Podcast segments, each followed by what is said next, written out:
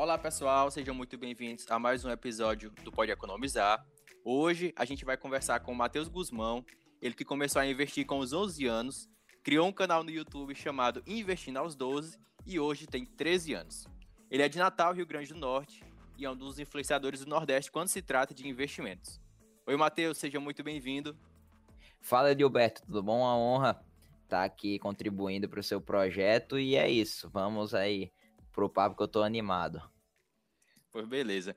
Matheus, para começar, eu vi que você começou a, a ver, um, ver um conteúdo na internet, mas eu queria saber como é que começou esse teu interesse pelos investimentos, especificamente. Certo. É, bem, em relação ao interesse, foi também por conta da internet, foi quando eu assistia YouTube em diversos assuntos, então eu gostava de ver vídeos sobre videogame, sobre basquete e tal, e sempre apareceram. Eita. Calma aí, passou aqui uma moto, mas enfim, foi. É, o interesse veio de eu ver anúncios na internet, no YouTube é, e no Google também, que sempre aparecia de investimentos, prometendo ganhos de capital rápido. O clichê que já é, todo mundo que usa a internet já deve ter visto pelo menos alguma vez. E aí eu ficava me perguntando se isso era realmente confiável, se dava para ganhar dinheiro e tal. Então, um dia eu peguei lá e pesquisei no YouTube como investir na bolsa de valores. É, e daí eu descobri o canal do Primo Rico, primeiramente, comecei a gostar do conteúdo, comecei a entender um pouco mais sobre a bolsa e fui assistindo, comecei a assistir bastante conteúdo é, sobre investimentos, fiquei assim uns quatro meses vendo vídeos no YouTube. É, e aí comecei a investir em julho de 2019 em fundos imobiliários. Você já falou também que você tinha um hábito de juntar o dinheiro, você tinha um hábito de poupar, vendia coisas na internet, coisas que não usava. É, isso te deu munição para os teus pais, é, para eles terem confiança em ti, para tu começar a investir? Como é que foi essa relação com, com a tua família? Ah, bem, assim, é, quando eu comecei a falar com os, com os meus pais sobre, sobre o que eu estava vendo, né, de investimentos e tal, chamou um pouco a atenção, que é um assunto novo, né, que assim, nenhum dos meus amigos na escola via vídeos do Primo Rico, nem nada assim. Então, já se teve ali uma, uma certa, um, teve um certo, uma certa surpresa, né, mas acharam interessante, né, que é uma, alguma coisa produtiva.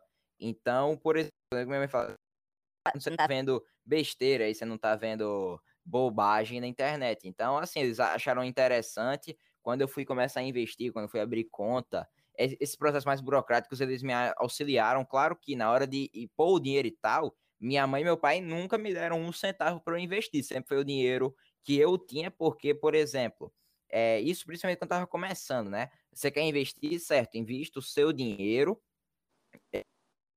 Porque se você for perder dinheiro, não produzia conteúdo nem nada, então eles era muito novo ainda com os investimentos. Hoje ele já como é que funciona a lógica e tal, mas na época eu tive o apoio, o apoio moral, né? Posso falar assim, o apoio financeiro, eu já Matheus, hoje você tem outros negócios, além do, do seu canal no YouTube, que pode ser considerado um, um negócio, outras empresas, alguma iniciativa? É, no momento, não, só o, só o canal do YouTube mesmo, junto a, ao meu Instagram, junto aos cursos. É, mas no geral eu estou 100% focado é, no, na criação de conteúdo mesmo. Cara, parabéns. É, você merece todo sucesso.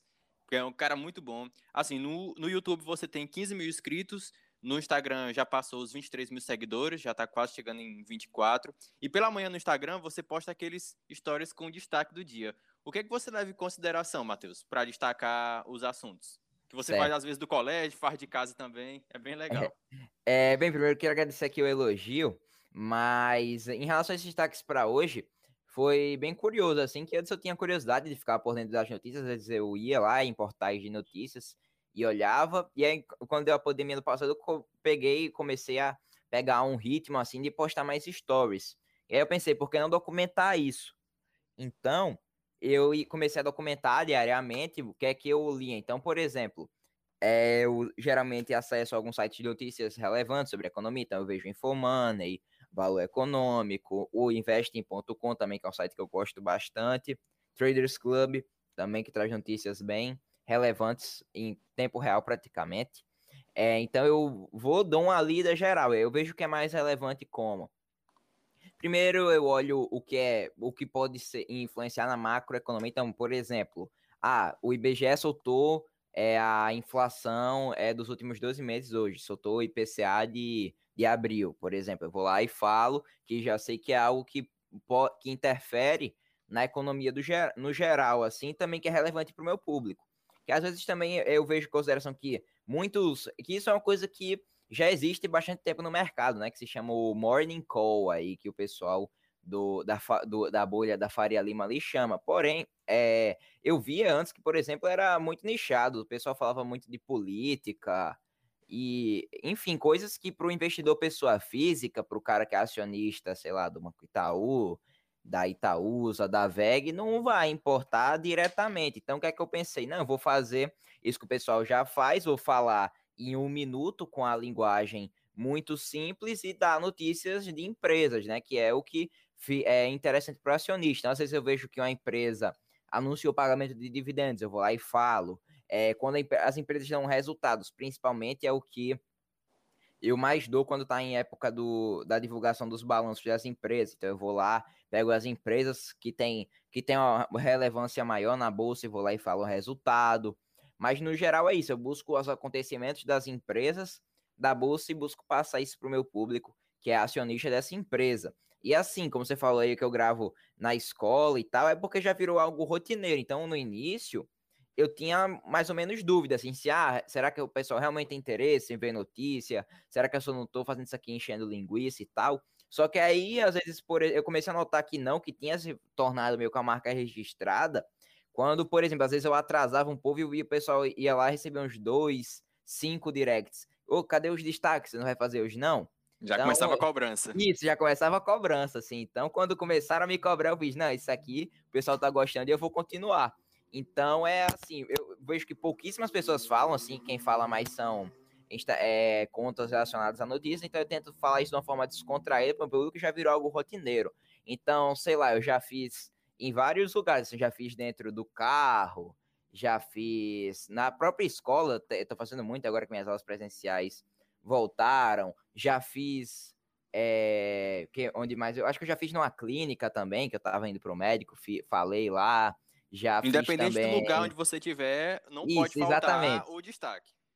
Exato. É se, é, se eu falar, o pessoal vai me crucificar no meu direct. Então eu tenho que fazer já que é para cumprir o dever. Mas aí tem os dias, por exemplo, hoje. Hoje, no dia que a gente tá gravando, dia 26 de maio, praticamente teve nenhuma notícia relevante da empresa. Então já começa falando assim, ó, pessoal, hoje não tem muita coisa, só tem isso aqui pronto. Também que eu, é melhor eu falar pouco do que não ter nada. É aquela frase, um é melhor do que zero. Então é mais ou menos essa filosofia que eu tento levar na produção de conteúdo.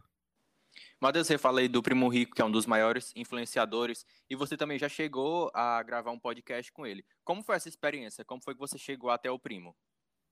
É, beleza. Bem, é, primeiro, eu já meio que comecei, o, antes de eu ir, deixa eu contextualizar aqui, eu comecei meu canal em, no dia 15 de janeiro de 2020. Antes eu, antes eu não produzia nada, então eu, mas aí eu tava em São Paulo viajando nas férias com minha família, né? E aí eu vi antes que dava para visitar a, o escritório da XP Investimentos, que tinha um tour lá, e aí eu quis ir pedir pro meu pai, para minha mãe, e a gente foi lá. E aí nisso no tour tinha a guia, né? É, lembro até hoje o nome dela era Giovana. Aí aí nisso ela ia fazendo algumas perguntas lá, contextualizando é, eu ia contextualizando lá, fazendo algumas perguntas, eu ia respondendo essas perguntas. Então, por exemplo, ela perguntava ah, qual é o investimento mais seguro do Brasil? Aí eu ia lá e respondia. É, então, fui, tendo essas perguntas assim, aí querendo nem chamava um pouco a atenção. É que na época eu tinha um, um, eu era mais baixo do que eu sou hoje, tinha uma voz mais fina, então chamava bastante atenção assim.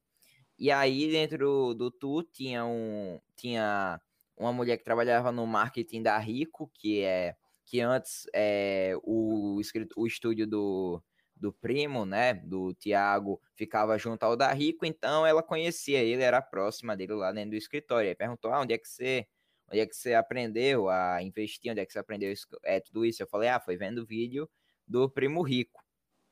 E aí foi lá e depois a pessoa chegou assim e falou assim: ó, oh, legal, que você quer conhecer ele. Aí, aí pronto, aí nisso eu eu fui lá, consegui conhecer ele. É Fiquei muito nervoso na época, mas ele foi super gente boa, muito acolhedor. É, comigo, muito humilde também. Característica dele, assim, que ele é um, uma pessoa muito humilde mesmo. É, e aí, de, naquele dia, ele postou uns stories comigo. E aí, eu comecei meu canal desse, nesse dia. É, aí eu comecei a produzir vídeos para o YouTube, né? Também comecei a fazer conteúdo para o Instagram. Então eu já tinha formado um contato com ele. E aí, no início do, desse ano, surgiu o convite para ir lá no PrimoCast. E aí eu, e aí eu fui. Você, é, tam... aí... Oi, você também falar, participou. Você também participou do, do Jovens Protagonistas, do JP in the House, do Davi Braga. Como é que foi também essa experiência? Porque lá você já foi palestrante. Sim, você, então... já foi convidado para falar para o pessoal, não é isso? É, não, é, calma aí, deixa eu contextualizar aqui também. É, primeiro, na linha do tempo, para o pessoal entender aqui, foi mais ou menos um ano depois de eu ter conhecido. É, inclusive, é, o Tiago falou isso na, lá, ele fala, ah, um, a gente tinha se visto lá em janeiro e tal, mas enfim. E é, o, o primo cast que eu gravei foi em janeiro desse ano, exatamente eu lembro a data ainda, foi dia 21 de janeiro, é, que a gente gravou o primo cast. É, e esse, a Jovens Protagonistas, para quem não sabe, é, é uma empresa que o Davi Braga é um dos sócios e tal. E aí existem as mentorias dele, a, a, a mentoria Raise o nome. E aí antes, é, e aí antes disso, mais ou menos ali, quando ele criou a primeira turma da mentoria, eu acho que tá na terceira turma, inclusive vai ter outra casa essa semana que a gente tá gravando o vídeo aqui, é, mas enfim, como é que foi isso? Antes tinha essa mentoria dele, a primeira Raise, e aí é, é, eu lembro que Felipe Moleiro, que também é outro é outro menino da minha idade que produz conteúdo, ele mora em São Paulo. Ele, na uma live com o Davi Braga, com o Breno Perrucci e com o Tio Uli. E aí, nisso, lá no, na live, ele, ele falou, ele fa me citou lá, né? Aí, Davi viu que eu tava lá e me colocou também na live. É, então, assim, boa parte do, do, da, do que eu fui con conquistando, pode-se falar assim, foi muito por oportunidade de saber tá no tempo, no lugar certo e no te na hora certa. Então, assim, então isso eu entrei lá na live, assim, já tava para acabar, tinha só uns 10 minutos ainda. E aí, ao final, ele deu uma. Ele convidou, né, eu e Felipe, pra gente ir pra mentoria dele. Aí a gente entrou lá na turma. Também foi. Sou muito grato a Davi por, por essa oportunidade que ele me deu. Fiz, é, fiz amizades lá dentro que foram muito valiosas. Então, é, a gente sempre também costumava conversar assim. É o pessoal da mentoria no geral, que ali era bem no meio do ano passado, quando de fato estava todo mundo em casa, assim. Então, eu, a, toda sexta, praticamente todo final de semana, eu ficava no meu quarto falando é, três, é, duas, três, quatro horas com o pessoal. Eu lembro que tinha vezes que a gente começava a falar de nove horas da noite e acabava de falar de duas, três horas da manhã. Então, de fato, foi, foi se criando convívio entre o pessoal muito grande. Eu estava falando mais com o pessoal da mentoria, muito mais do que com a maioria dos meus amigos da escola. Então, foi de fato assim um vínculo muito grande que a gente criou. Aí teve uma dessas calls que a gente foi lá e falou: "Ah, vamos fazer um encontro presencial, né? Vamos fazer uma casa". E nisso eu já estava planejando para ir para São Paulo em outubro do ano passado. Aí eu falei, e aí pronto, aí a gente foi lá, marcou o encontro e teve a primeira JP in the House lá.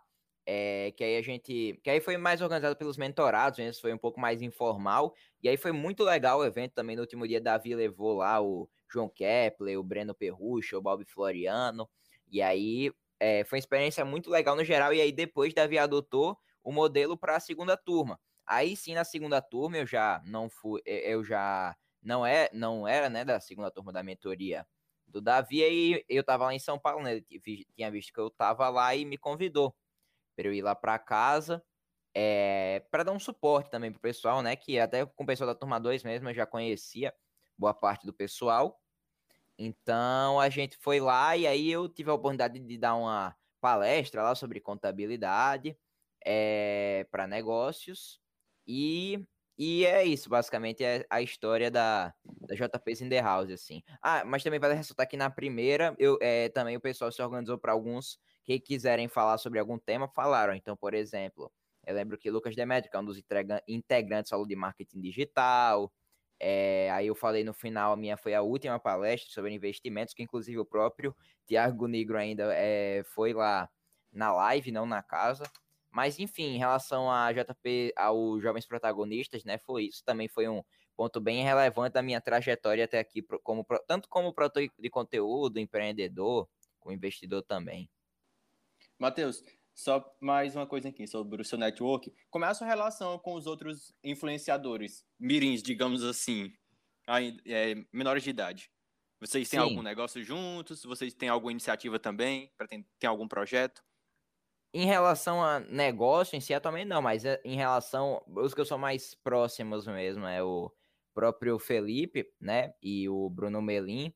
Também falo com o Miguel Chauá, que inclusive tive a honra dele, ele, ele foi aluno do, da segunda turma agora do curso de partida, então eu criei um vínculo com ele bem, bem forte, assim, então eu também, esses são os três que eu mais falo, assim, é, não tenho nada contra ninguém, assim, pelo contrário, o... Todo ah, mundo se ajuda, né? Isso, exato. Então, mas esses são os que eu tenho uma, que os que eu sou mais próximo, assim, que, que eu tinha conhecido antes já e tal é, anteriormente, não antes de começar a produzir conteúdo. Então, são esses que eu mais falo. E, Matheus, você tem um e-book chamado Como Começar a Investir do Zero e Enriquecer no Longo Prazo. Eu queria que tu pudesse é, explicar como é que o tempo pode ser aliado aos investimentos. Certo, Edilberto. o, o sucesso de um investimento é atrelado ao tempo que a pessoa passa nesse investimento. Então, dificilmente é, é, é, é, meio com a probabilidade. Eu sempre questiono, por exemplo, assim, quem chega perguntando, Matheus, eu quero ganhar, eu quero investimento para ganhar dinheiro no curto prazo, em uma semana. Aí eu fui lá e perguntei, você acha que é, é fácil a empresa que lucra é, 10 bilhões de reais passar a lucrar 20 bilhões de reais em uma semana? Aí, né, pela lógica, que isso é uma coisa muito interessante. Sempre os investimentos são lógicos. Então, se a pessoa parar e pensar um, um pouquinho assim, é, por lógica, a pessoa já vai tomar as melhores decisões de investimentos, que investir é simples. É só saber fazer os, os questionamentos certos e pensar da forma mais simples possível. É que nem o dilema da navalha de alcance, fazer apenas o simples e o essencial. Então, geralmente a resposta é não. É quase impossível uma empresa que lucra 10 bilhões de reais em um mês, dois meses, três meses, passar a lucrar 20 bilhões. Isso acontece como? No longo prazo. Então, sempre o sucesso, falando aqui de investimentos em bolsa, né? Uma ação vai subir quando a empresa crescer, quando passa a lucrar mais. E dificilmente uma empresa vai lucrar, é, vai ter um, por exemplo, de um trimestre para o outro, um crescimento do lucro de 100%. Claro que existem casos e casos, às vezes a empresa vem de um lucro, do um efeito não recorrente, que teve um custo maior, teve que pagar um juro sobre a dívida maior e teve um lucro menor e acontece isso, mas no geral é muito difícil uma empresa é, sair crescendo é, loucamente no curto prazo. Então sempre tem que ser, ter essa mentalidade de longo prazo, que sempre o sucesso dos investimentos, o retorno está sempre atrelado ao tempo. Até que, o, por exemplo, na forma dos juros compostos, que é o que a gente usa muito nos investimentos, que quando a pessoa, por exemplo, na bolsa, se uma ação valorizou 5% hoje, amanhã essa ação pode pode subir mais 2%, mas vai ser em cima do preço é, já com a valorização de 5%, não de antes. Então é sempre nos investimentos ocorre os juros compostos, é os juros sobre juros. Então, no tempo, o que é nos, nos investimentos, é o que vale mais é o tempo do que você ter uma rentabilidade muito agressiva hoje. Então, por exemplo, é melhor você ter uma rentabilidade de 15% ao ano durante, deixa eu ver, durante 10 anos, é, você investindo ali um pouquinho a cada mês, assim, sei lá, um investimento que você invista mil reais, hoje coloque 100 reais por mês, é melhor você ter uma rentabilidade de 15% ao ano durante 10 anos, que nem é um prazo tão longo assim, do que uma rentabilidade de 100% ao ano durante dois. Então, sempre é, o tempo é o que o fator chave do sucesso nos investimentos, que sempre a longo prazo as empresas tendem a se recuperar, os negócios, a economia tende a prosperar no longo prazo. Então, essa é a minha visão sobre o tempo de investimentos. Ainda no seu livro, Matheus, no e-book, você também fala sobre os primeiros passos para as pessoas que estão é, que têm interesse em começar a investir. Você fala da reserva de emergência, que para as pessoas de, que têm carteira assinada é no mínimo seis meses do custo de vida dela, do custo mensal, na realidade, mas também você fala sobre o perfil do investidor. O que, que seriam é, essas categorias? Para como é que as pessoas conseguem se identificar em cada uma delas? Certo. É bem, tem algumas questões é, básicas que a pessoa consegue fazer. O perfil de investidor está muito mais alinhado ao perfil de risco da pessoa. Então, por exemplo, é uma questão que até as corretoras mesmo fazem quando a pessoa vai abrir uma conta. Se, só, se seus investimentos caíssem 10% amanhã, o que você faria? Você iria ficar é, com agonia, você ia se sentir desconfortável com isso, você ia ficar calmo, ou então você ia ir ali comprar mais, é, mesmo com os investimentos caindo, porque você acredita no longo prazo que vai é, subir. Então, por exemplo, se a pessoa não se sente confortável em, é, ter uma variação no seu, no seu patrimônio, às vezes variações bruscas podem acontecer na bolsa, então a pessoa tem que ser um, um, um conservadora, tem que ter maior parte dos investimentos em renda fixa para evitar ter essas variações é, exagerados nos seus investimentos, porque, querendo ou não, crises vêm, vão acontecer no longo prazo na bolsa, isso é inevitável. Então é importantíssimo a pessoa ter o seu perfil de investidor bem definido, para, independente do período, independente da situação, manter sempre a calma e agir com o racional, não com o irracional. Então, muitas vezes as pessoas veem a bolsa subindo e não estão nem aí para o risco, acham que é só ganhar oba-oba, né? Então vai a pessoa vai lá e investe tudo em ações. Aí, sei lá, a bolsa às vezes nem cai tanto assim, cai 5% de um dia, a pessoa já fica muito aperreada, né? Que é uma sigla, é, mas aqui no Nordeste a pessoa já fica muito aperreada. Sim, e aí já, compreendo e aí já quer vender, e aí a pessoa já quer vender tudo e tal, então sempre você tem que ter. Então a pessoa vai assim: ah, eu, eu aceito correr um risco para ter um retorno grande no longo prazo, porém eu não quero ter, não quero ter tanto risco assim, não quero uma variação muito brusca. Então já acaba a pessoa ser um pouco mais moderada, meio que mais ou menos metade metade entre investimentos em bolsa, investimentos em renda fixa. Mas para a pessoa que é, por exemplo, é um perfil que tem muito, um horizonte de tempo muito grande pela frente, que não liga para correr o risco no, pra, no curto prazo, que sabe que a longo prazo a bolsa tende a prosperar, que tende a subir, você entende muito bem o que você está, é, você entende o que você está fazendo, né? Então, eu sei, por exemplo, se a bolsa cair 10%, eu ia pegar um dinheiro que está fora e ia comprar mais ações para aproveitar essa queda no preço, que a longo prazo é, a bolsa tende a se recuperar, e você aproveitando essas quedas no preço, é onde você pode ter os maiores lucros. Então, assim, para quem não, não tá ligando muito para o risco, para quem quer arriscar mesmo, para ter o maior retorno a longo prazo, e é, aí se, se encaixa né, em ter um perfil de investidor mais agressivo.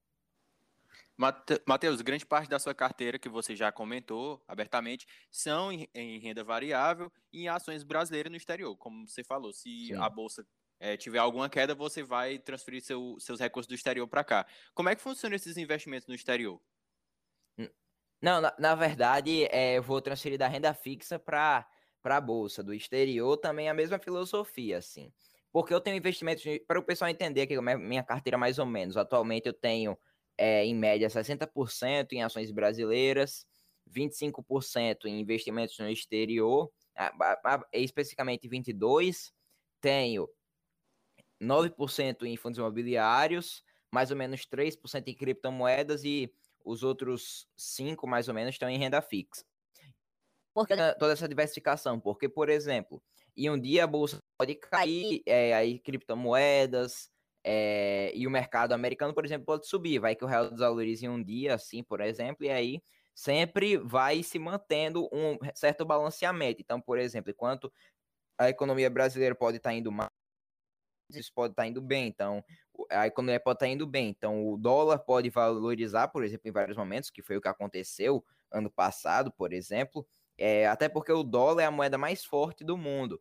Então, essa é a minha filosofia, assim, investir no exterior. Lá, é, mais especificamente, eu busco investir a maior parte do meu dinheiro em ETFs. Porque por eu não estar lá, né, por eu não morar nos Estados Unidos, por eu não ter uma, uma as empresas americanas, eu não vou ter habilidade de, de analisar uma empresa tão bem quanto analisar uma brasileira.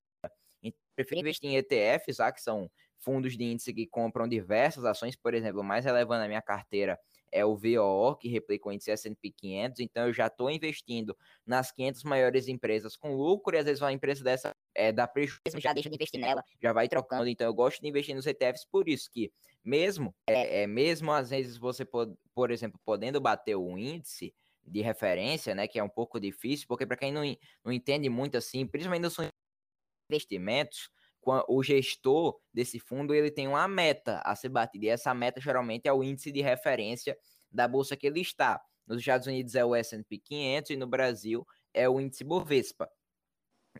Então, é, você, se você investir em um fundo de índice, em um ETF, você já vai que você já vai estar sendo o que os investidores querem atingir. Então, e nem todos os investidores são acima da média. Aproximadamente 80% dos investidores vão abaixo da média. Então, você sem ter que estudar, você já vai ir melhor do que 80% dos investidores na bolsa. Então, isso me agrada muito nos ETFs. Mas eu também tenho algumas empresas americanas, né, diretamente por ações que eu entendo mais como é que funciona, que eu consigo ver a atuação daqui do Brasil. Você falou sobre conhecimento, e além de compartilhar conhecimento gratuito, é, atualmente com o desafio saindo da inércia, você tem também seu próprio curso, né, Matheus? Como é que funciona? É bem, no o meu curso que eu tinha até então era o curso Ponto de Partida.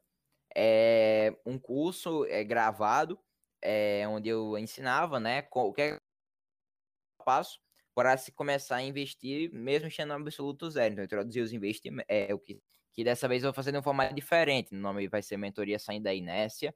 Então, ao invés de ser um curso gravado, com menos interação, dessa vez eu vou fazer formato diferente. Vou fazer por aulas ao vivo, uma mentoria de fato. Então, vai ser ali uma ligação semanal, uma aula de mais de uma hora aí com o pessoal para passar o conteúdo também necessário para começar a investir, mas indo além também, ensinando a ser, ensinando a avançar, dar os próximos passos também nos investimentos. Então, por exemplo, no curso eu vou ensinar a fazer valuation, na mentoria, né, eu vou ensinar a fazer valuation Vou ensinar, por exemplo, criptomoedas, que eu já não ensinei no curso Pão de Partida. Então, de fato, vai ser um pouco, vai ser um acompanhamento mais, como é que eu posso dizer, vai ser um, um acompanhamento maior em relação ao curso. Então, com as, e, em tempo real também, né? Porque vai Isso, ser ao exato. vivo. Uma espécie de comunidade, ao invés de simplesmente deixar gravado o conteúdo, né? Sempre se atualizando. Exato, então o acompanhamento, o aprendizado também é muito melhor. Então, isso pelo menos eu noto que quando eu estou em aulas de mentorias, por exemplo, eu aprendo muito mais do que quando eu estou vendo a aula e o curso gravado. Então, isso me motivou também a trazer é, aqui para fazer a primeira turma do desafio do, da mentoria saindo da inércia. Matheus, é, eu vi no seu Instagram uma publicação sobre cartões de crédito para menores de idade. Como é que funciona aquele cartão gamer? Sim, é, Bem, para o pessoal que não entende, é assim como é que funcionam em relação a bancos para menor de idade, né? Atualmente no Brasil, a maioria dos bancos é, não, não, não, não abrem nem a conta para menor de idade, então a menor de idade não consegue nem abrir conta.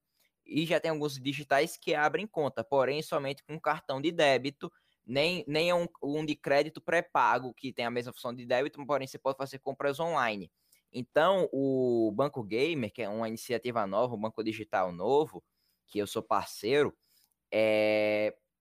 funciona da seguinte forma: é um, primeiro, é um banco, já tem uma iniciativa diferente, que é voltada para o público gamer, então, pra, já para quem gosta de games, que gosta de comprar jogos online, o app do banco já tem uma integração muito interessante. Então, por exemplo, você pode comprar. É, um exemplo para quem joga no PlayStation, você consegue comprar sua assinatura da PlayStation Plus com saldo dentro do banco.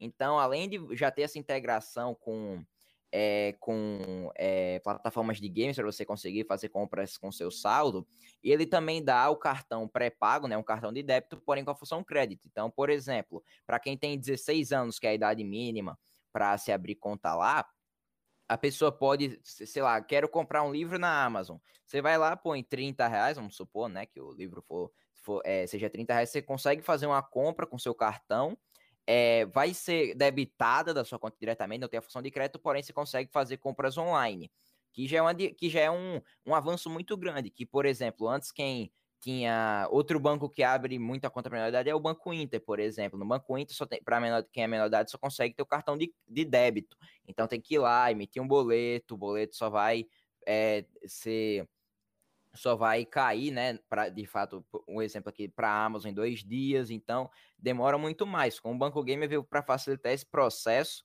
e aí quem tem 16 anos já pode fazer a conta, lá é bem fácil o processo. Para quem tem menos de 16, consegue fazer um processo parecido com o que é feito nas corretoras. Você começa colocando os dados do seu. Na realidade, nas corretoras é diferente, mas enfim, você primeiro põe lá o dado do seu pai ou da sua mãe, do seu responsável, e depois o banco vai dar a opção de você escolher outro nome para o banco lhe chamar, né? Para seu nome que vai ter no cartão, e aí põe do, se põe o do menor de idade, e aí você consegue usar o banco livremente, sem nenhuma restrição.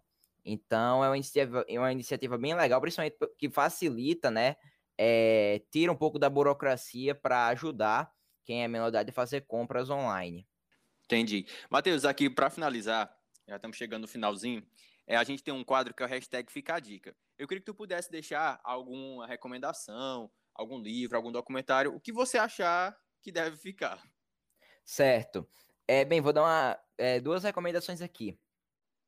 Primeiro, em relação a livro, vou dar de um filme também, então.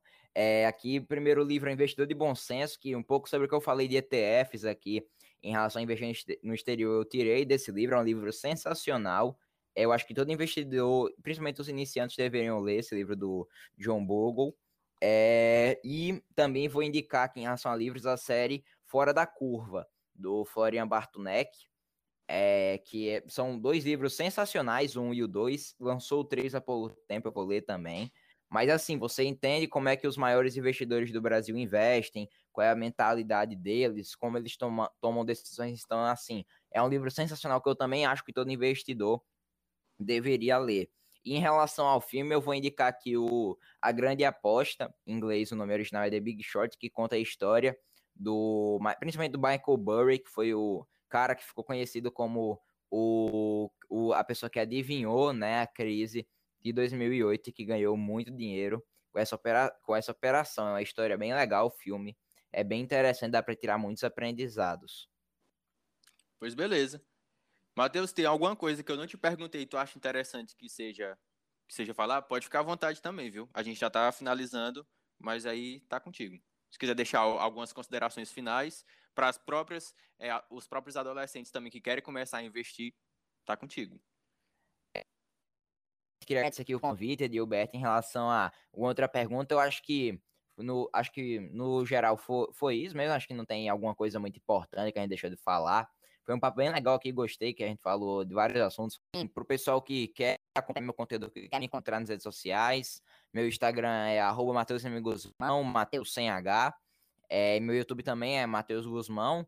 É, ah, interesse, por exemplo, entrar na minha mentoria, que, que a gente falou, me chama no direct lá que eu também responder. Ficou alguma dúvida assim, fala, ah, Matheus, escutei o podcast, fiquei com dúvida nisso aqui. Eu costumo responder lá, certo? Matheus, eu que agradeço. Muito obrigado mesmo por ter topado, por ter dado a honra da sua presença aqui no meu trabalho. É, e tem também o seu site, né? O mateusguzmão.com, que é onde as pessoas também podem encontrar Sim. acesso mais fácil para sua mentoria. Pessoal, esse foi o episódio de hoje com o Matheus Guzmão, que começou a investir com 11 anos e hoje é um dos influenciadores quando se trata de investimentos. Valeu, Matheus. Valeu, Edilberto. Tamo junto.